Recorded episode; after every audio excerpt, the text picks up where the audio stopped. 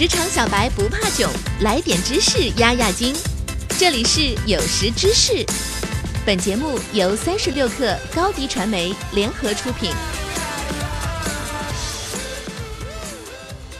很多人都有一个超级英雄梦，这个英雄梦往小了说是保卫家庭，往大了说是保卫国家，而最最令人激动的，则还是保卫地球。如果你正在寻找一个这样的工作，那现在机会来了。美国宇航局正在招聘行星保卫官，主要任务就是对抗外星污染和入侵，同时也要防止地球上的物质污染外星。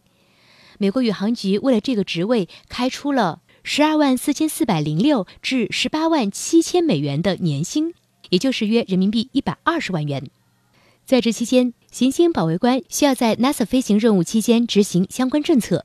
工作描述上说，美国宇航局保留适用于所有太空飞行任务的政策。这些飞行任务可能会有意或无意地将地球生物和有机成分携带到行星或其他太阳系体系。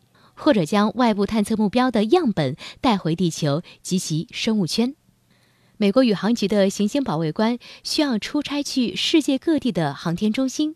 行星保卫官有助于确保我们不会意外的污染探测器着陆的原始世界。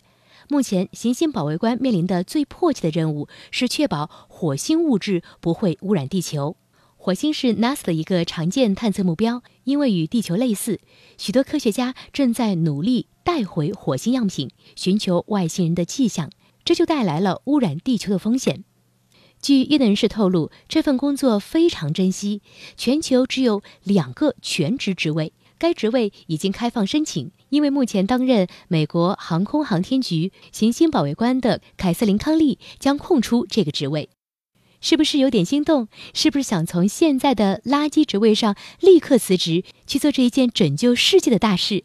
先别急，让我们来看看究竟什么样的人才能入选呢？